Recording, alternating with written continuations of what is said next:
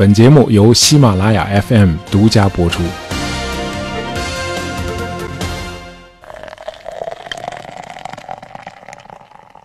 杂货铺的全体都是咖啡控啊，大家可能还有印象，我们以前还专门做过一期介绍咖啡的节目。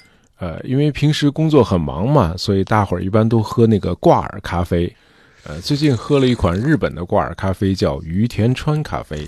呃，这款咖啡口感很清新啊，让我想起了前一段喝的西雅图咖啡。呃，据说美国是全球第一大咖啡消费国。而咖啡销量全美第一的城市，就是位于西北部太平洋沿岸的西雅图。啊，西雅图可以说是咖啡控们的天堂。啊，两大咖啡公司 SBC 和星巴克的总部都在西雅图。啊，当然除此之外，西雅图还是微软和亚马逊的总部所在地。那么，在2001年以前，世界航空和航天巨无霸波音公司也把总部设在西雅图。而且西雅图也是波音公司的龙兴之地，波音可能是与中国最有缘分的美国企业了，渊源可以追溯到一百多年以前。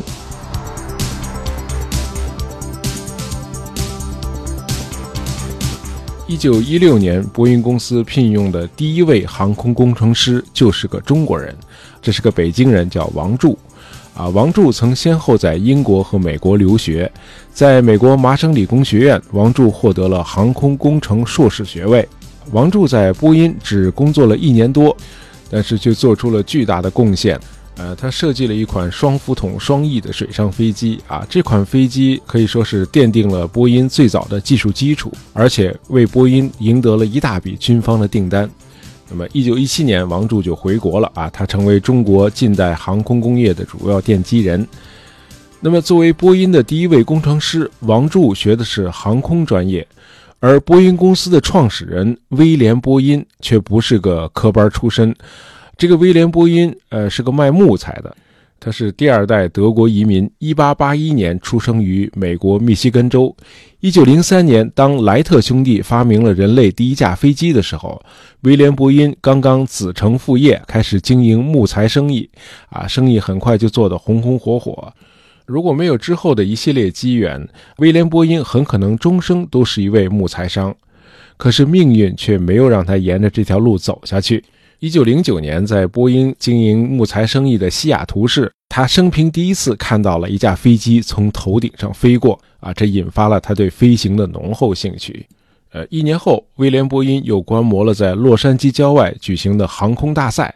威廉是个商人嘛，商人的特点就是胆儿大、心细、脸皮厚。呃，他在这个航空大赛的比赛场地上，一个个的去央求那些飞行员，啊，问人家能不能带他飞一次。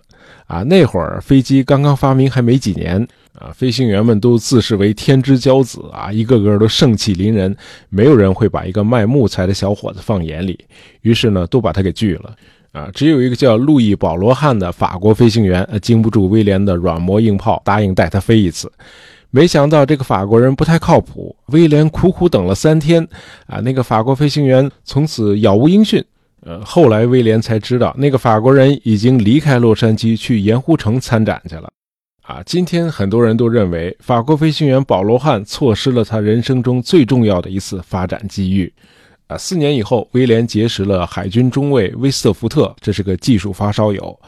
这俩人很快成为好朋友。一九一五年七月四日独立日那天啊，威廉和威斯特福特两人终于如愿以偿啊，体验了一把飞行。当然不是他们自己驾驶，因为这会儿他们俩都还没有接受过飞行训练啊，是由一个飞行员带着他们飞的。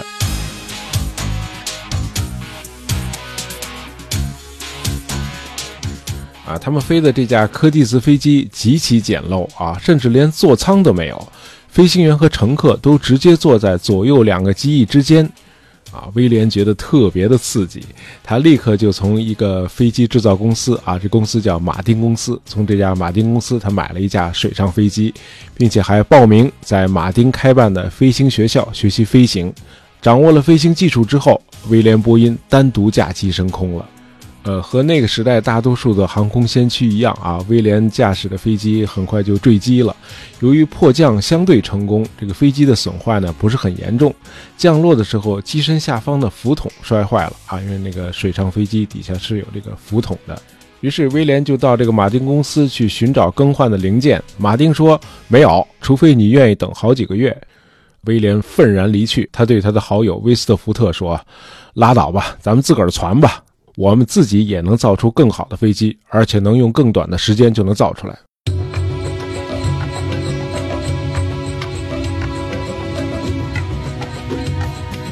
西雅图位于太平洋的西北海岸啊，这个城市西面有个很大的海湾叫普吉特湾，城市的东面是华盛顿湖，因此这里河道密布。呃，威廉波音就在其中的一条运河边上买了一个旧船屋，在这里生产他的第一款水上飞机。这就是波音最早的工厂。那么设计工作主要是由他的好友威斯特福特来完成。啊，这款水上飞机被冠名为 B N W，是波音和威斯特福特这两个人姓氏的首字母。那么这个飞机还有个昵称叫“蓝色比尔”，这就是今天全球最大的航空和航天公司的第一款产品。其实就是他们买的那架马丁飞机的仿制品。看来很多创业都是要从仿造开始的，啊，波音公司也不能免俗。呃，一个月以后，一九一六年七月十五日，威廉·波音和威斯特福特创建了太平洋航空制造公司，一共有二十名员工，这就是后来波音公司的前身。呃，毕竟还处在技术摸索阶段，啊，首款产品蓝色比尔没有能够通过美国海军的性能测试。不过这款飞机是墙内开花墙外香，两架蓝色比尔被卖到了新西兰，在那儿打破了多项飞行距离和飞行时间的记录，成为那个时期新西兰飞得最高的飞机，达到了六千五百英尺，啊，这已经相当高了啊！毕竟人类开始飞行才十几年。那么新西兰这份订单也是波音公司的第一笔国际生意。今天你去波音公司访问，你会看到大厅里挂满了五颜六色的各个国家的国旗。因为它的产品已经遍布全球了，而在一九一六年啊，海外的买家只有新西兰这一家。那么公司刚成立不久，威斯特福特就被美国海军应招到东海岸去了。啊，因为这个时候美国已经准备要参加第一次世界大战了。威斯特福特一走，公司就得另找工程师啊。威廉波音很有韬略，他去华盛顿州立大学和校方谈判，说如果你们为我培养一流的航空工程师。我就给你们大学的实验室生产一个航空风洞，呃，所谓航空风洞，就是空气动力学研究和试验中最广泛使用的一种工具，通过风洞产生人工的气流来观测气流与物体之间的相互作用。呃，实际上第一个风洞是英国人于1871年建成的，那么美国的莱特兄弟于1901年建成了一个风速为每秒12米的风洞，从而发明了世界上第一架飞机。呃，就在威廉·波音急于招兵买马的时候，一个中国工程师应招而来，这就是前面介绍过的那个在麻省理工学院获得航空工程硕士学位的王柱。就是说，波音公司的首位科班出身的工程师是个中国人。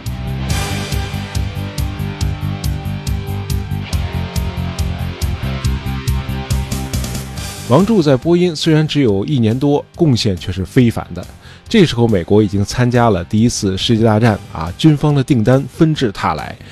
王柱重新设计了 C 型水上飞机啊，为公司获得了价值五百七十五万美元的订单啊，这可是一笔大买卖啊，因为那时候美元是很值钱的。那么，正是利用了这笔资金，威廉波音大大扩大了公司的规模，并且把公司改名为波音飞机制造公司。呃，王柱回国之后，波音又从华盛顿州立大学招来了两位才华横溢的年轻人，他们是埃基维特和约翰逊。这俩人后来一直是公司的顶梁柱。这个第一次世界大战虽然让波音公司大发战争财，赢得盆满钵满，但是美国参战一年后，战争就结束了，那么军方的订单一下子全都没了，波音公司一夜又回到了解放前。那么到了一九二零年啊，公司的亏损已经达到了三十万美元，几乎面临破产。呃，幸好美国国会通过了航空邮政法案啊，这成了波音公司的救命稻草。威廉·波音迅速成立了波音空运公司，这就是今天美联航的前身。那么这家公司用波音自己生产的飞机来从事航空邮政业务，这样公司又开始盈利了，而且推动了飞机的研发和生产。你别看这个威廉·波音当初是个木材商啊，这个人很爱读书，而且很有科学头脑。在他办公室外面的墙上挂了一个牌子啊，上面写着希波克拉底的四句箴言：一、事实是唯一的权威；二、事实是通过仔细观察获得的；三、事实是推理的唯一的依据；四、上述几条的真实性已经得到了经验的证明。那么，在威廉·波音和他的助手埃基威特的主持下啊，公司推出了波音八零型三发动机双翼飞机。呃，飞机上安置了十二个沙发座椅，每个座椅的上方都有一盏照明灯。啊，机舱是密封的，有暖气和冷热水设备。呃，这可以说是现代民航客机的雏形，也是波音公司的最后一款双翼机。呃，波音八零型飞机后来又有了改进型。呃，就是增加了一个供航线服务员乘坐的第十三个座位，空中服务生这个职业因此应运而生了。呃，到了一九三零年五月十五日，在波音八零飞机上出现了世界上第一位空中小姐。啊，这种做法很快被全球各个航空公司效法。那么到了一九三零年，埃吉维特又组织研制了航空史上真正意义的现代客机波音二四七。呃，波音二四七是全球第一架呃全金属外壳的流线型外形的飞机，它的起落架可以自动收放，啊，采用单翼结构，在机翼和尾翼都安装了除冰器。那么最牛的是波音二四七还配有自动驾驶仪啊，这可是在一九三零年。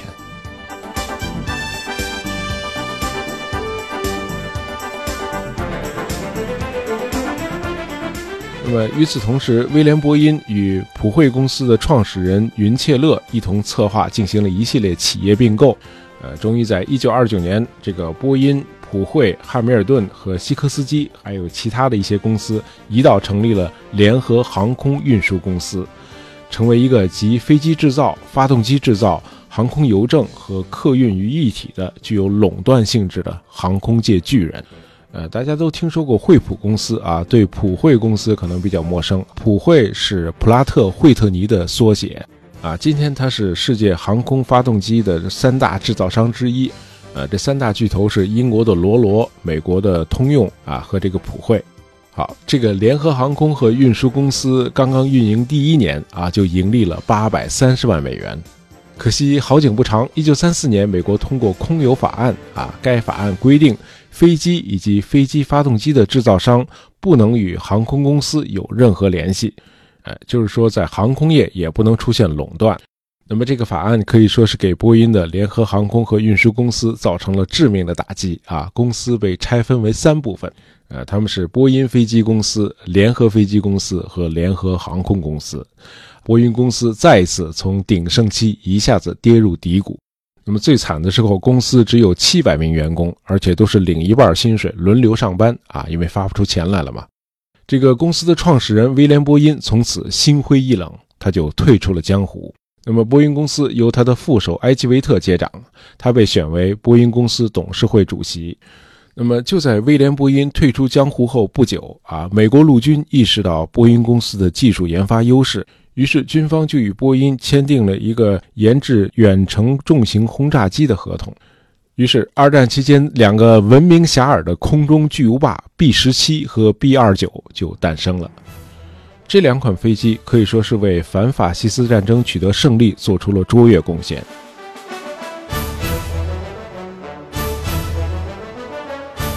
B 十七外号“空中堡垒”啊，因为它大嘛。它是一九三七年开始服役的，由四台涡轮增压发动机驱动，最大航程达到了三千公里啊，最大飞行高度是一万零七百米。飞机上有十一名成员啊，载弹量可以达到两吨。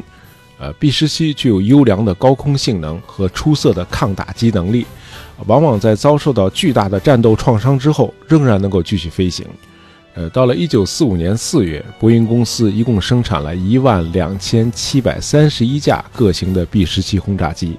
呃，在整个二战期间，这个 B 十七轰炸机一共在欧洲大陆战场上投下了六十四万吨炸弹，啊，超过了美军轰炸机投掷量的百分之四十。这 B 二九就更牛了啊，外号叫超级空中堡垒。它飞机的总长度是三十米，翼展四十三米，就是说你在一个足球场上并排放三架 B 二九是放不下的啊，你只能放两架。啊，第一次驾驶 B 二九的飞行员都不敢相信啊，这么大的东西怎么可能飞上天呢？啊，而且能够飞到一万多米的高空。呃，B 二九的最大航程达到了九千公里。呃，从中国成都的机场起飞啊，飞到日本，轰炸日本本土之后，再飞回成都机场。B 二九上的机载燃料仍然绰绰有余。呃，波音公司在 B 二九的驾驶舱和机身中段啊，有人员的部位增设了增压密封座舱。那么这样，飞行员在一万多米的高空也不需要戴氧气面罩啊。座舱的环境就像今天客机的机舱一样。那么在二战期间，全球没有一款轰炸机能够与 B 二九匹敌。呃，这款超级空中堡垒啊，摧毁了日本几乎所有的工业设施、城市和交通。那么到了一九四五年八月，B 二九又对广岛和长崎投掷了原子弹。但是，随着日本投降，二战结束，军方对 B 十七和 B 二九的订单立刻就停了。波音公司第三次跌入低谷。这时候，董事会主席埃基维特和慧眼识英雄为波音公司挑选了一位新总裁。啊，这就是再次为公司力挽狂澜的威廉·艾伦。啊，威廉·艾伦既不是飞行员，也不是航空工程师出身，呃，他也不是财务专家，他是一位律师。这个人的特点是有远见、敢冒险，啊，艾伦认为只要有波音的工程师和技术优势，啊，什么样的飞行器都能造出来。既然军方的订单少了，那咱们就别一棵树上吊死了，得学会两条腿走路，军机、民机，咱们一块上，哎，这样才能够确保公司在战时和和平时期都能够生存和发展。啊，艾伦的第一个突破口就是把二战功臣 B-29 超级空中堡垒改成波音377客机。艾伦对设计人员说：“啊，波音377的设计理念就是一切以旅客为中心。因为 B-29 的设计飞行高度是一万多米，所以波音377有个绰号叫‘同温层巡航者’。这款飞机可以容纳六十名乘客，座椅都是可以向后斜靠的。呃，下层机舱有休息室，还有鸡尾酒吧台。”啊，整个飞机豪华、宽敞、舒适，呃，飞行的速度也是同类飞机中最快的。呃，一九五零年，艾伦出席了英国范保罗航展，啊，在这届航展上最耀眼的明星就是英国德哈维兰公司刚刚推出的彗星号喷气客机。那么，关于这款彗星号飞机，大家有兴趣可以听一下我们的第一百三十五期节目，啊，那期节目叫“定了整个二百五十座的”。呃，其实那期节目应该作为我们今天这期节目的续篇啊，因为它讲的都是二战后的航空史。好，那么在范保罗航展上啊，艾伦听到人们对彗星号赞不绝口，他就暗下决心啊，说波音一定也能够造出比彗星更好的飞机。呃，艾伦深信啊，乘客和航空公司都会被喷气式飞机的速度所吸引，因而波音未来的主业应该压在喷气客机上。为了研发，艾伦铤而走险，投入了一千六百万美元，啊，几乎占波音全部资产的四分之一。如果这个喷气式客机搞出来没有市场，那波音公司就得宣布破产。呃，不过当时波音公司已经有了研制喷气式轰炸机 B 四七的技术，呃，因此把它转换成民用机可以说是轻车熟路。于是，一九五四年，世界上第一款在商业上取得巨大成功的喷气客机波音七零七诞生了。